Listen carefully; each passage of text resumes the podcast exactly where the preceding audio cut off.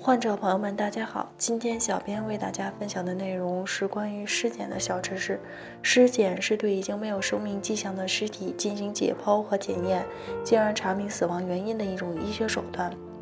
要求尸检是因为医患有一方或双方都不能确定死者死因，或者对死因有异议。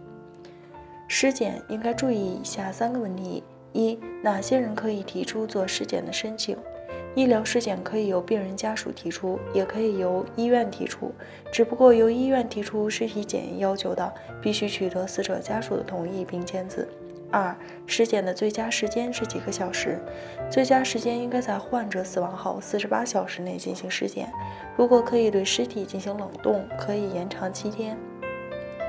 三、向哪些机构提出申请？必须委托已经取得相应资格的机构和病理解剖专业技术人员进行尸检，比如法医。如果拒绝尸检而影响对死因进行判断的，由此产生的责任应该由谁来承担呢？首先，从医院的角度来讲，医院进行尸检必须经过死者家属同意并签字。如果医院缺乏说明义务，导致患者家属不知情而不能签字进行尸检，不利后果则由医院承担。